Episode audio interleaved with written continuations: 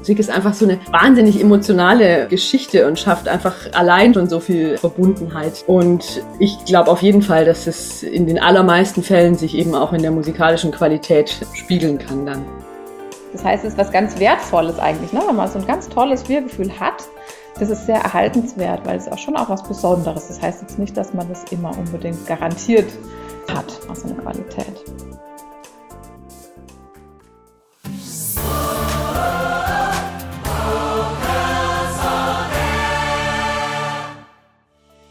Du bist richtig hier bei Vocals on Air, deinem Podcast für die Vokalszene.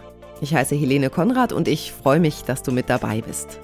In dieser Staffel dreht sich alles um Chorheimat, wenn sich der Chor wie zu Hause anfühlt. In der letzten Folge, die du natürlich auch nochmal nachhören kannst, zum Beispiel auf unserer Internetseite www.vocalsonair.de, da haben wir uns erstmal einen Überblick verschafft und geprüft, ob wir auch alle das Gleiche bei dem Begriff Chorheimat empfinden. Angenommen sein, Vertrautheit, Basis, zu der man zurückkehren kann.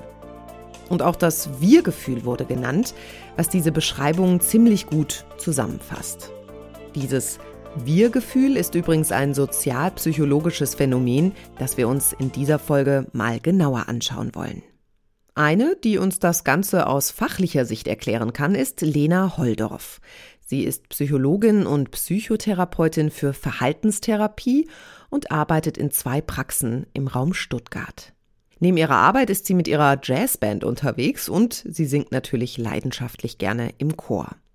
Das ist total wichtig, weil Lena dadurch dieses spezielle Wir-Gefühl in einer Chorgemeinschaft nachempfinden kann und weiß, ohne dass wir es erklären müssen, wie es sich im Vergleich zu einem Wir-Gefühl in einer Familie oder einem Sportverein anfühlt. Sprich, sie kann uns gleich auch erklären, warum gerade Singen oder eben die Musik so zusammenschweißt. Jetzt fangen wir aber mal von vorne an. Was ist denn eigentlich das sogenannte Wir-Gefühl? Also dieses Wir-Gefühl, da geht es ja schon auch um sowas wie so Teamgeist oder Zusammenhalt, ein bisschen auch um Identität, würde ich sagen, oder auch Zugehörigkeit eben zu einer Gruppe. Die Sozialpsychologie nennt das Gruppenkohäsion, das ist so der Fachbegriff. Gemeint ist eben dieser Zusammenhalt oder Zugehörigkeit zu so einer Gruppe oder so einer kollektiven Einheit, die eben auch Sinn oder Identität schafft. So. Gruppenkohäsion, das ist also unser Fachbegriff, der psychologisch beschreibt, was wir fühlen, wenn wir miteinander verbunden sind. Aber wie entsteht dieses Gefühl eigentlich? Ja, das ist ganz spannend. Das fragt sich natürlich die Forschung auch. Ne? Wie entsteht so ein Gruppengefühl? Was macht ein Gruppengefühl auch stärker? Ne? Auch so in Arbeitskontexten, in Freizeitkontexten natürlich auch. Also dieser Zusammenhalt, die Kohäsion, die ist also bedingt durch viele Faktoren, kann man sagen. Also gibt es viele Einflussgrößen. Zum Beispiel weiß man, dass es wichtig ist, dass die Gruppe über längere Zeit besteht. Dann wird es größer, dieser Zusammenhalt, und dass sie auch homogen ist. Also, dass man so ähnliche Einstellungen zum Beispiel hat oder teilt oder ähnliche Fähigkeiten. Dann, dass sich die Menschen räumlich nah sind. Also, dass man sich begegnet tatsächlich und dass man häufig auch Kontakt hat oder regelmäßig, ne, immer wiederkehrend und man so interagiert miteinander. Und förderlich ist auch für diesen Zusammenhalt, wenn die Gruppe eher kleiner ist. Also wenn es nicht nur eine riesengroße Gruppe ist, sondern eher in kleinerer Form. Und wenn sie auch wichtige Bedürfnisse erfüllt. Also irgendwas, was ich brauche, was ich mir wünsche, was mir gut tut. Und dann ist auch ein wichtiger Punkt, dass die Mitglieder ähnliche Aufgaben teilen oder bewältigen oder Aktivitäten zusammen machen. Das schweißt auch zusammen. Und die Gruppe rückt auch näher zusammen, wenn es zum Beispiel von außen was gibt, sowas wie ein Wettbewerb mit anderen Gruppen. Da habe ich so an Chorwettbewerbe gedacht. Das schweißt einen irgendwie total zusammen, wenn man gegen andere antritt und man ist so für so ein Ziel irgendwie auch gemeinsam unterwegs. Ja, und wenn die Gruppe natürlich sowas so ein Ansehen hat, also so irgendwas Besonderes oder irgendwie attraktiv oder erfolgreich ist, dann ist das auch sowas, was diese Kohäsion ein bisschen größer macht. Das weiß man also, das steht so auch in den Lehrbüchern quasi drin, dass das Faktoren sind, die diese Kohäsion stärker machen. Also, aufgepasst. Falls du unzufrieden sein solltest, weil es bei dir in deinem Chor an Verbundenheit fehlt, dann weißt du jetzt, welche Stellschrauben wichtig sind. Die Frage ist aber, kann man das überhaupt so ausdrücken? Wenn diese Faktoren vorhanden sind, dann entsteht auf jeden Fall ein Wir-Gefühl. Also haben wir da eine Garantie? Also wenn du mich jetzt als Forscherin natürlich hier äh, quasi fragst, als Psychologin, würde ich sagen, ja, die Forschung sagt in den Studien, die Kohäsion wird auf jeden Fall größer, wenn die vorhin genannten Punkte alle zusammenkommen. Oder je mehr davon, desto mehr. Ja, je mehr von diesen Punkten eintreffen, desto mehr Kohäsion gibt es auf jeden Fall. Das klingt ja fast machbar. Ganz so einfach ist es dann aber doch nicht, oder? So technisch-mechanisch kann man es wahrscheinlich im echten Leben tatsächlich nicht machen. Da muss man einfach gucken, wer ist denn da oder was machen wir und wie ist die Grundstimmung auch beim Chorleiter ist natürlich auch nochmal, ne? oder ist der sehr demokratisch? Das wird auch die Kohäsion zum Beispiel fördern, wenn er sehr demokratisch wäre oder so. Aber das ist sehr abhängig auch von, wie die Gruppe sich so auch verhält oder wie die Gruppe zusammengemischt ist, sage ich mal auch.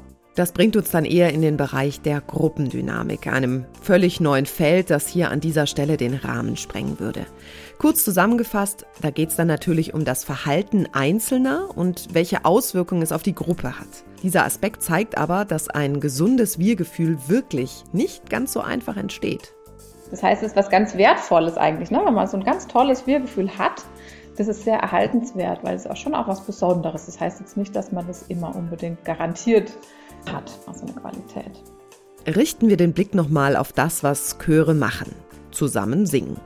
Dieses gemeinsame Einschwingen ist ja auch schon eine Form von Kommunikation.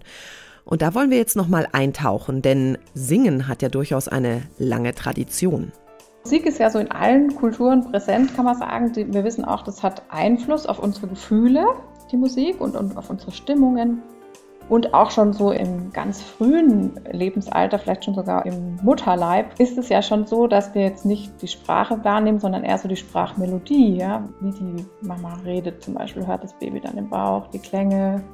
Das hört quasi schon mit, das Baby im Mutterleib und prägt uns. Und nach der Geburt ist auch so, dass Stimme und Klang und sowas auch ja wie so eine Verbundenheit anzeigt, auch wenn man keinen Körperkontakt hat. Also wir haben ein Verbundenheitskommunikationssystem, kann man sagen, ne? über Klange und Sprachmelodie und sowas.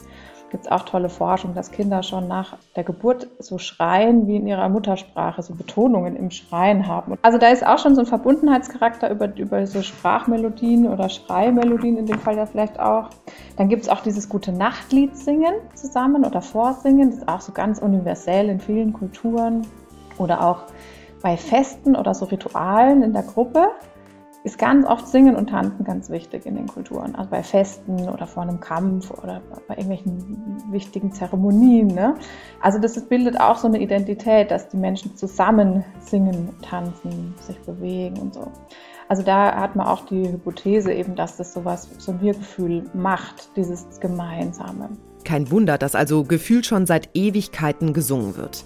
In unserer ersten Staffel von Vocals on Air, der Podcast, haben wir übrigens genau diese Geschichte, also seit wann singt der Mensch, einmal für dich aufgedröselt. Vielleicht hast du ja Lust, mal reinzuhören.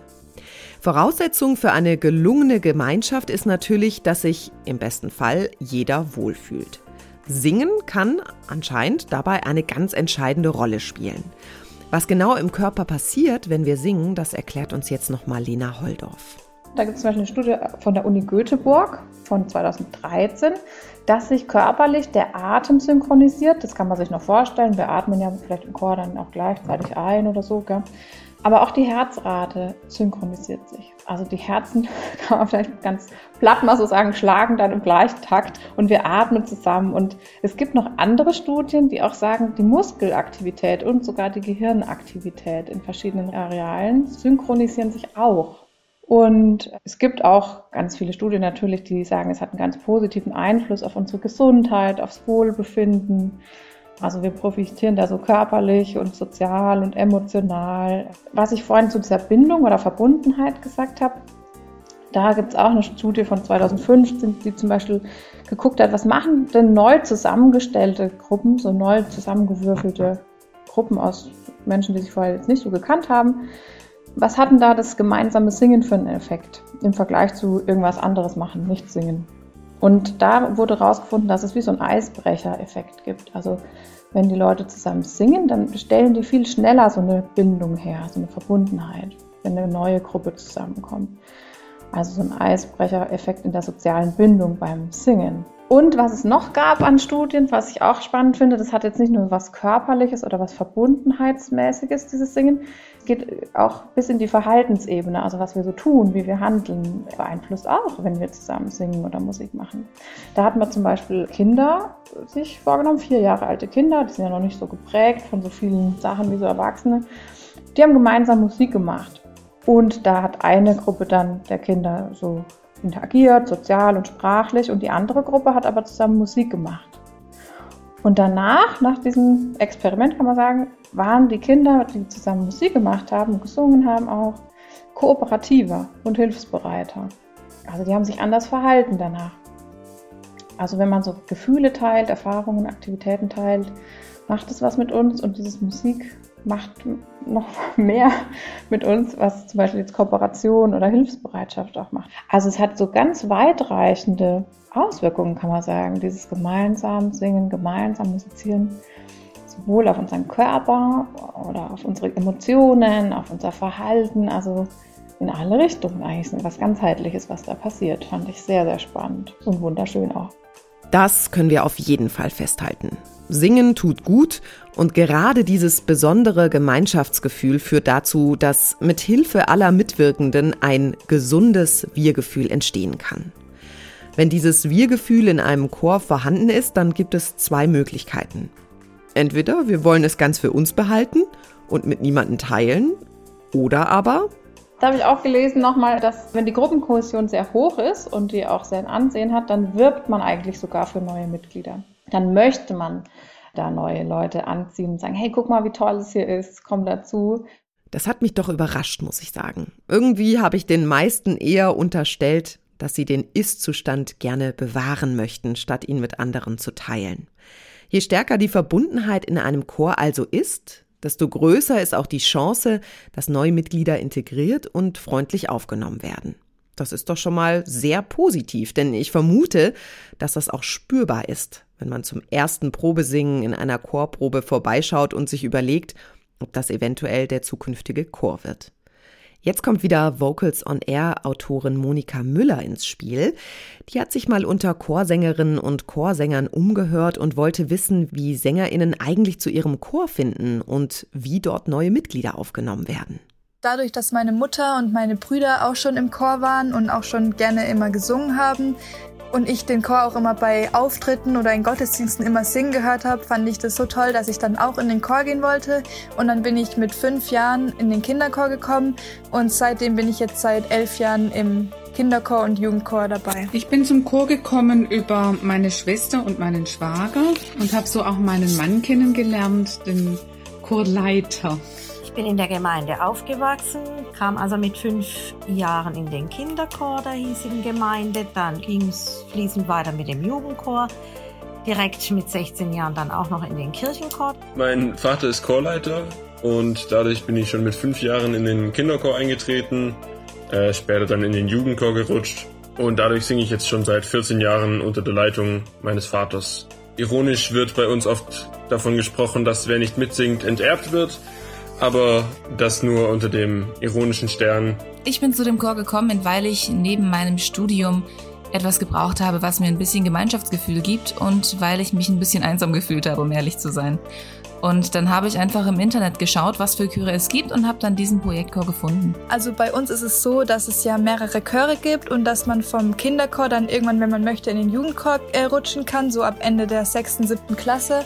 Und natürlich kann es auch sein, dass welche einfach von außerhalb dazukommen, die jetzt noch nicht im Kinderchor waren.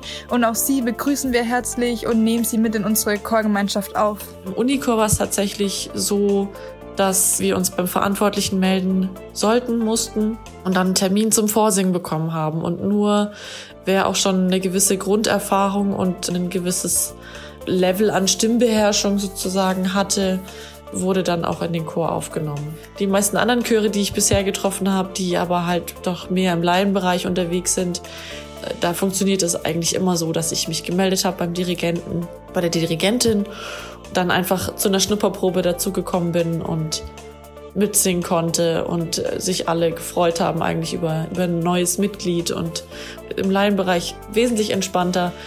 Im Unichor-Bereich schon etwas anspruchsvoller. Neue Mitglieder sind meistens ein Freund, eine Freundin von jemand, der schon dabei ist und werden von daher ähm, herzlich aufgenommen. Vielleicht ein bisschen vorsichtig erstmal, weil es schon eine feste Gemeinschaft ist. Da ist nicht so leicht reinzukommen dann, aber es ist ja immer schon jemand, den jemand anderes kennt und der weiß, ob derjenige reinpassen könnte oder nicht.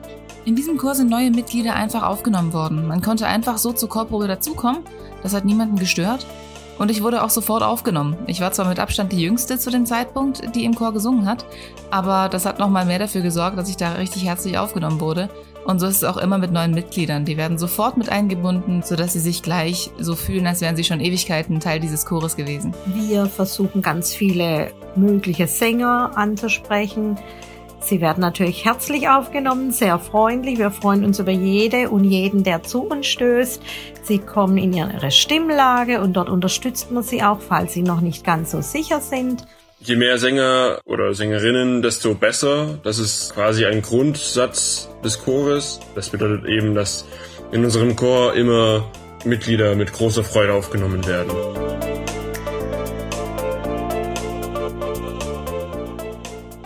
Das sind also ganz unterschiedliche Ansätze, wie neue Chormitglieder in ihrem Chor aufgenommen werden. Eine große Rolle spielen da natürlich die einzelnen Chormitglieder, aber eben auch die Chorleitung. Sie kann ganz bewusst oder eben auch unbewusst dafür sorgen, dass sich neue Chormitglieder in dem Chor schnell verbunden fühlen und dass das Wir-Gefühl damit nicht in Gefahr gerät. Das können im Praktischen dann ganz unterschiedliche Aufgaben sein. Also ich glaube, da gibt's so zwei Hauptaspekte, die da ganz wichtig sind. Einmal so natürlich ganz banal die strukturelle Komponente, ne, dafür zu sorgen, dass die gut ausgestattet sind mit Noten, dass sie wissen, wo sie wann sein müssen. Das sind schon so ganz äh, banale Dinge, die man aber einfach nicht äh, vergessen darf, weil sich dadurch jemand ganz, ganz schnell auch, auch wieder ausgeschlossen fühlen kann. Und natürlich die menschliche Verbundenheit auch zu zeigen, einfach also offen zu sein, sich freuen für jeden, der kommt. Ne? Und ich denke, da ist grundsätzlich in den Chören ja eine Menge Offenheit da, weil sich kaum ein Chor nicht freut, wenn Menschen kommen, die passen und die für das Ziel auch entsprechend geeignet sind. Aber dass da eine gewisse Offenheit in der Kommunikation herrscht, sowohl von der Chorleitung eben als auch von den Menschen, dass man nicht das Gefühl vermittelt, wir sind hier ein ganz eingespieltes Team und jemand muss erstmal hier zehn Jahre singen bevor er dazugehört. So, ne? Das ist übrigens Fabienne Schwarzleu. Sie ist Sängerin und Dirigentin, aber sie ist auch Trainerin und Coach. Sie hat eine kleine Beratungsfirma und arbeitet mit Institutionen, Organisationen, aber auch Privatpersonen zusammen. Das bedeutet, sie begleitet menschliche Entwicklungsprozesse in allen möglichen Kontexten. Ihre Arbeit dreht sich dabei um Kommunikation, Konfliktlösung und Zusammenarbeit. Das passt eben nicht nur zu ihrer Beratungstätigkeit, sondern auch zu ihrer Arbeit als Dirigentin beim Chorwerk Baden-Württemberg. Mit ihr versuchen wir jetzt mal einen kleinen Blickwechsel. Während wir bisher zusammen mit Lena Holdorf versucht haben herauszufinden, was das Wir-Gefühl ist und was es mit dem Individuum, also dem Chorsänger oder der Chorsängerin macht, schauen wir uns jetzt das Ganze mal aus der Perspektive der Chorleitung an. Davor aber, Fabienne Schwarzleu, was bedeutet Chorheimat für Sie? Ich glaube, das hat mehrere Dimensionen so. Das erste, was wahrscheinlich den meisten Menschen dazu einfällt und was auch mir dazu einfiel, ist natürlich so die persönliche menschliche Komponente in einem Chor, jetzt mal unabhängig davon, welche Rolle man einnimmt, dass man sagt, meine Chorheimat ist da, wo ich mit Menschen zusammen singe, die ich gerne mag, die mir vertraut sind, mit denen ich verbunden bin. Dann bin ich aber relativ schnell, ist mir auch so aufgefallen, kann ja durchaus auch so diese rein musikalische Dimension ganz viel Heimat und Vertrautheit und Verbundenheit äh, bieten. Mir ist es so, mir ist ein Beispiel eingefallen. Ich bin ja eben auch als Sängerin tätig und werde immer wieder engagiert für verschiedene Konzerte und mir geht's oft so, ich komme irgendwo hin und kenne eigentlich niemanden und trotzdem es fühlt sich an wie Heimat und Vertrautheit und Verbundenheit, vielleicht aufgrund der Musik, die man zusammen macht, weil man diese Musik oder diese Art von Musik vielleicht schon oft gemacht hat oder auch so Rahmenbedingungen, ne, die man sagt, man man hat immer wieder eine ähnliche Art von Konzerten oder es gibt in Ensembles vielleicht auch Dinge, die über die Musik und über das Menschliche raus verbinden sind. Da fiel mir so auf, dass allein schon die Musik selbst und eben auch die Rahmenbedingungen, unter denen sie passiert, ähm, so ein ganz großes Stück Heimat und Verbundenheit irgendwie sein kann. für Sie so aus der Sicht einer Chorleiterin, wie wichtig ist es, dass dieses Wir-Gefühl bei einem Chor vorhanden ist? Ich würde für mich persönlich sagen, jetzt in den Konstellationen, in denen ich entweder als Sängerin oder als Chorleiterin tätig bin, finde ich es persönlich sehr wichtig, weil ich glaube, dass es ganz viel der Musik und dem gemeinschaftlichen Arbeiten hinzufügt, wenn dieses Wir-Gefühl da ist. Also, dass es einfach nochmal eine andere Art der Zusammenarbeit ermöglicht. Und da ist wieder eine große Parallele auch zu anderen Organisationen oder Firmen oder so, mit denen ich vielleicht sonst arbeite. Ja. Wir können miteinander arbeiten oder wir können mit einem besonderen Wir-Gefühl miteinander arbeiten, dann werden wir wahrscheinlich besser arbeiten, besser Ziele erreichen, besser auch Konflikte lösen, die auftreten, Schwierigkeiten meistern. Ne? Das trifft im Prinzip für einen Chor, für ein Ensemble genauso zu. In dem Moment, wo wir uns sehr verbunden fühlen, egal ob das menschlich, musikalisch, von den Rahmenbedingungen oder im besten Fall von allem drei, ist die Wahrscheinlichkeit halt groß, dass wir erstens eine Menge Freude an der Sache da haben und desto besser kann das Ergebnis sein. Und natürlich schließt sich an dieser Stelle die Frage an, wie kann dieses Wir-Gefühl entstehen, beziehungsweise was kann man als Chorleitung dafür tun, dass ein Wir-Gefühl entsteht? Ja, das ist tatsächlich natürlich eine spannende Frage, weil man, glaube ich, jetzt als Chorleiter oder Chorleiterin oder auch vielleicht in einer Vorstandsfunktion oder so in einem Chor da schon einen großen Einfluss haben kann durch verschiedene Sachen, aber natürlich auch keinen endgültigen. Ja. Es ist immer schlussendlich so eine Mischung an Menschen, die zusammenkommt, die auch eine Dynamik entstehen lässt. Ne? Und das hat man nur bedingt im Griff. Aber man hat natürlich schon Einflüsse und ich glaube, wenn man jetzt gerade auf diesen drei Dimensionen, die ich vorher schon so ein bisschen angedeutet habe, bleibt, was haben wir denn auf diesen Dimensionen für Möglichkeiten, auch gestalterisch tätig zu sein? Ne? Wie wählen wir vielleicht Menschen aus, die bei uns im Chor äh, singen? Wie gehen wir mit denen um? Wie schaffen wir es eben, ja, einen gemeinschaftlichen, freundlichen Umgang, Kommunikation, so die Dinge, die man für ein Wohlgefühl irgendwie braucht. Das ist so das eine. Auf der musikalischen Dimension dann auch so die Frage, was machen wir eigentlich für, für Programme? Haben wir vielleicht einen besonderen Schwerpunkt, was sich oft aus der Chorart vielleicht von allein ergibt? Ne? Passt dieser Schwerpunkt auch zum Geschmack und zu den Vorlieben von den einzelnen Menschen? Da liegt natürlich vorher auch eine gewisse Entscheidung bei den, bei den Individuen, in welchen Chor gehe ich überhaupt. Ja, kann man natürlich selbst auch ein bisschen beeinflussen, aber auch da als Chorleiter vielleicht immer wieder auch mit einem Ohr bei den Menschen zu sein. Was macht besonders Spaß? Welche Programme ziehen besonders? Ne? Und auch zu diesem dritten Thema, diese Rahmenbedingungen, gibt es Dinge über die Musik und das gemeinschaftliche Singen hinaus, die uns verbinden. Irgendwelche Themen, irgendwelche Konzertformate, die wir immer machen, irgendwelche Kontexte, in denen wir uns bewegen, die zusätzlich Verbundenheit schaffen. Ne? Da hat man natürlich dann schon Möglichkeiten, da auch einzuwirken irgendwie auf dieses Wir-Gefühl. Und ich glaube, jeder, der irgendwie in einem Chor singt, kennt oder wahrscheinlich die allermeisten kennen diese Situation von irgendwie, man hat ein Probenwochenende oder so, ne? So ganz äh, banal eigentlich. Das mag in der abgeranztesten Jugendherberge oder im schönsten Schloss sein, aber dieses Gefühl von, wir sind irgendwo zwei, drei Tage, wir singen den ganzen Tag, wir sitzen abends gemütlich beisammen, irgendwie, wir konzentrieren uns voll auf die Musik, auf die Gemeinschaft. Das ist so was ganz Einfaches eigentlich, was aber ganz oft funktioniert, was unglaublich starken Zusammenhalt ähm, schafft und unglaublich persönliche Verbundenheit ähm, stärkt. Ja, und indem man sowas, glaube ich, als Vorleiterin oder Vorständin immer wieder im Hinterkopf behält, was, was schaffen wir für Rahmenbedingungen, um eben diese Verbundenheit zu stärken, hat man, glaube ich, schon einen großen, großen Einfluss. Das sind auf jeden Fall schon mal drei wichtige Aspekte, die man sich nochmal bewusst machen sollte als Chorleitung. Jetzt kommt eine gewisse Besonderheit. Es klang ja gerade schon an. Fabienne Schwarz-Loy ist nämlich Dirigentin bei einem Projektchor, dem Chorwerk Baden-Württemberg. Und da spielen natürlich eher auch nochmal diese übergeordneten Rahmenbedingungen eine Rolle. Denn regelmäßige wöchentliche Treffen finden bei einem Projektchor nicht statt, was es umso schwieriger macht, ein Verbundenheitsgefühl zu schaffen. Fabienne Schwarzloy muss also auf andere Methoden zurückgreifen. Sie hat sich mit ihrem Chor darin spezialisiert, nicht nur klassische Konzerte zu planen, sondern für die ZuschauerInnen eine multiperspektivische Auseinandersetzung mit bestimmten Themen zu ermöglichen. Das heißt zum Beispiel, dass sie mit ihrem Chor neben der Musik auch Szenen einplant oder eine besondere Lichtstimmung nutzt, um ein komplexes Thema wie Tod oder Populismus greifbarer zu machen. Wir setzen uns eben mit diesen Themen schon auch im Ensemble dann relativ intensiv auseinander und ähm, sind da auch in einem guten Diskurs oft drüber. Also da gab es auch schon zu manchen Sachen, wie gestalten wir das oder was bringen wir auf die Bühne, wie identifizieren wir uns dann mit bestimmten Themen. Gab es auch schon heiße Diskussionen und ganz unterschiedliche Standpunkte dann dazu. Und indem wir aber da eben alle so mit einbeziehen, entsteht da immer ganz viel Schönes Neues und wird vieles auch kritisch hinterfragt. Und indem man sich natürlich mit solchen Themen intensiv beschäftigt, beschäftigt man sich automatisch natürlich auch persönlich miteinander. Ne? Und ich glaube, die Beschäftigung und auch dieser Diskurs mit diesen Themen macht ganz viel Verbundenheit zusätzlich zu den normalen Strukturen quasi eines Chores. Und das ist jetzt neu, denn neben dem Verhalten unterschiedlicher Mitglieder, neben der gemeinsamen Freude am Singen und an dem, was der Körper beim Singen macht, hat es also auch einen Einfluss auf das Wir-Gefühl in einem Chor, wenn gemeinsame Planungen diskutiert werden.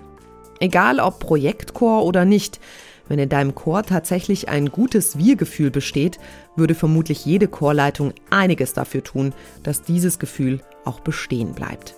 Es reicht also nicht, einfach mal nur ein gemeinsames Probenwochenende zu organisieren, sondern man sollte sich einfach immer bewusst machen, wie besonders ein gut intaktes Wir-Gefühl ist. Was ich persönlich auch ganz spannend und wichtig finde, ist, dass man selber in der Rolle als Chorleiter und Chorleiterin natürlich auch ein unglaubliches Vorbild ist, wie man auftritt und wie man mit den Menschen umgeht. So, ne? Also ich pflege jetzt gerade in dem Ensemble einen sehr, einen sehr freundschaftlichen Umgang mit den Menschen und bin relativ nah dran auch und beziehe relativ viel mit ein. Habe das Gefühl, ich bin, bin sehr nah dran an diesen Menschen, habe deshalb selber auch eine große Verbundenheit auch mit den einzelnen Menschen. Ne? Das ist je nach Ensemble gibt es ja auch ganz unterschiedliche Arten, wie ChorleiterInnen ihre Rolle einnehmen. Ich glaube, da kann man schon selbst, wie man eben umgeht mit der Gruppe, wie man seine eigene Rolle definiert, hat man da nochmal einen großen, großen Einfluss, wie man eben auch langfristig diese Verbundenheit ähm, stärkt und hält. Als Chorleitung hat man also einiges in der Hand und kann durch eigenes, vorbildliches Handeln nicht nur dazu beitragen, dass neue Chormitglieder mit offenen Armen begrüßt werden, sondern auch, ob ein Verbundenheitsgefühl entsteht oder auch besteht. Am Anfang unseres Gesprächs habe ich Fabienne Schwarz-Loy gefragt, warum es ihrer Meinung nach wichtig ist, dass in einem Chor ein Wir-Gefühl vorhanden ist. Um die Wichtigkeit eines Wir-Gefühls nochmal zu verdeutlichen, habe ich die Frage nochmal umgedreht und gefragt, was fehlt eigentlich, wenn kein Wir-Gefühl vorhanden ist? Ja, wenn, wenn kein Wir-Gefühl vorhanden ist, ist vielleicht schneller mal die Situation da, dass man sich fragt, ach, warum mache ich das eigentlich? Oder jetzt ist es gerade irgendwie so anstrengend oder vielleicht habe ich mal auf dieses oder jenes Programm, sagt mir nicht so zu oder ist vielleicht nicht so das, was mein Favorite irgendwie ist. Ne? Und wenn dann eben ein Aspekt dieser Verbundenheit wegfällt, ist vielleicht die Identifikation einfach einer Person jetzt zum Beispiel ne? mit dem Chor, mit dem Ensemble nicht mehr so groß und vielleicht auch das Risiko, dass derjenige sagt, ach, ich mache da irgendwie mal nicht mit, ist einfach größer. Also ich glaube, die Identifikation ist einfach geringer und ist ja jetzt aktuell einfach eine gesellschaftliche Entwicklung, Entwicklung, die ja leider, leider durch Corona unglaublich katalysiert wurde, dass Chöre, vor allem die, die regelmäßig proben, proben wollen und miteinander arbeiten, ja schon Schwierigkeiten haben, die Verbindlichkeit von Mitgliedern irgendwie aufrechtzuerhalten. Ne? Sich wirklich verbindlich für was zu engagieren und zu sagen, ich gehe da und da jede Woche oder sogar noch öfter irgendwie hin, ist für ganz, ganz viele Menschen einfach eine Herausforderung. Und ich glaube, dass diese Verbundenheit da ganz viel schafft, was das besser möglich macht. Und in dem Moment, wo das fehlt, glaube ich, ist das Risiko, dass man selber die Verbindlichkeit nicht mehr so gerne zeigt, doch höher. Und das würde natürlich für viele Chöre eben auch bedeuten, dass sie noch schwierigere Bedingungen haben einfach. Die Pandemie, und das ist jetzt natürlich auch nichts Neues, ist schon wirklich eine große Gefahr für unsere Chöre. Aber zum Abschluss dieser Folge nochmal etwas Mutmachendes. Manchmal ist es ja auch so, wenn von außen ein Feind, ein gemeinsamer oder ein, ein, eine Widrigkeit auf einen zukommt als Gruppe, dann schweißt es ja auch wieder zusammen. Ne? So, hey, wir halten durch und wir schaffen das und wir machen das zusammen. Könnte ja auch sein, dass das vielleicht in die Richtung dann auch geht. Weil vielleicht hat es auch was Stärkendes. Und das ist doch vielleicht ein bisschen Hoffnung für uns alle. Die mit Sicherheit auch durch die vielen kreativen Umsetzungen der Chöre, wie zum Beispiel Nachbarschaftshilfe oder Online-Projekte, sichtbar wurde. Und noch mehr Hoffnung bzw. tolle Beispiele aus der Praxis, die gibt es hier dann in der nächsten Folge für dich. Dann stelle ich dir die Chorleiterin Jacinta Pereira vor, die bei ihrer Chorarbeit einen ethnopädagogischen Ansatz nutzt. Welche Auswirkungen das auf das Wir-Gefühl hat, erfährst du ab dem 1. März. Das war Vocals on Air, dein Podcast rund um die Vokalszene. Alle anderen Folgen, aber auch Staffeln zu anderen Themen findest du auf www.vocalsonair.de und überall da, wo es Podcasts gibt. Wenn du unsere neuen Folgen nicht mehr verpassen willst, dann trag dich auch gerne in unser Newsletter ein und du wirst automatisch informiert. Du findest ihn auf unserer Homepage. Mein Name ist Helene Konrad, danke fürs Zuhören und bis zum nächsten Mal.